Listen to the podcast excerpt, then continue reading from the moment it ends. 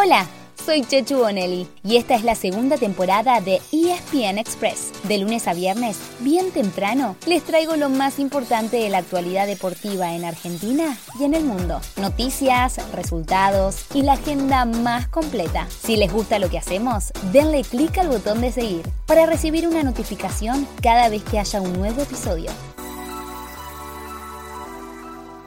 La décima fecha de la Liga Profesional de Fútbol terminará con un solo puntero. Y ese único puntero es el decano, Atlético Tucumán. Y es así, porque este equipo es el único invicto del torneo y se mantiene en lo más alto gracias a dos factores su racha de cinco victorias seguidas y los resultados negativos de sus perseguidores. Ayer, por ejemplo, Argentinos Juniors podía alcanzarlo, pero con un gol de penal en tiempo agregado, empató 1 a 1 en su visita a Banfield y quedó dos puntos atrás. Newell's, que hace tres fechas era único puntero, ahora está a seis puntos, ya que ayer sumó su segunda derrota. Fue 2 a 1 ante Defensa y Justicia. Y en el cierre, Godoy Cruz cayó con Unión en Santa Fe y perdió la chance de ser escolta. Mientras Huracán empató en Liniers con Vélez y no pudo llegar al tercer lugar. Ah, también jugó San Lorenzo, que con un golazo sobre la hora del perrito Barrios rescató un empate 1 a 1 en el nuevo gasómetro frente a Talleres de Córdoba. Gonzalo Maroni colocó el centro, arquero que se queda, va el golpe de cabeza defensivo. Barrio, golazo. ¡Golazo!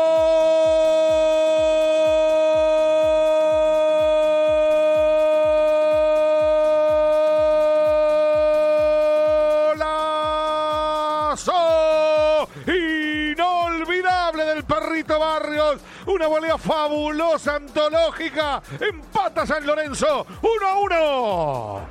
La décima termina hoy con dos partidos, ambos a las 8 de la noche, Barraca Central Patronato y Arsenal Rosario Central. Además, el miércoles hay acción por la Copa Argentina, ya que en La Plata chocarán Tigre y Deportivo Madrid por 16 avos de final. En esta competencia, ayer se supo que Boca volverá a jugar en Salta después de una década. Será en la segunda o tercera semana de agosto, por octavos y frente a Agropecuario.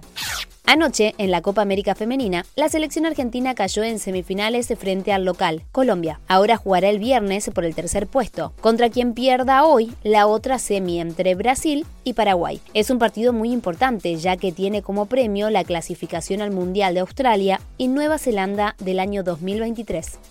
Mientras tanto, el Paris Saint-Germain cerró su gira por Japón con un contundente 6 a 2 sobre el Gamba Osaka. La dupla Messi-Neymar tuvo intratable, con un gol para la Pulga y dos para el brasileño. Además, Nahuel Molina llegó a España para unirse al Atlético Madrid. El defensor de la selección viene de una gran campaña con el Udinese y es el tercer refuerzo del Cholo Simeone para esta temporada. Nos quedamos en Europa para contarles qué pasó con los argentinos en el tenis. En el torneo de Kitzbühel hubo una victoria y una derrota. Pasó Fede Coria y se despidió Hernán Casanova en su primera participación en un cuadro principal. Por otra parte, en el torneo de Umag en Croacia, ayer quedó eliminado Pedro Cachín, pero hay otros cuatro argentinos. Hoy se presenta Fede Del Bonis y chocan entre sí Tomás Echeverry y Facundo Bagnis, mientras que el miércoles será el turno de Sebastián Baez.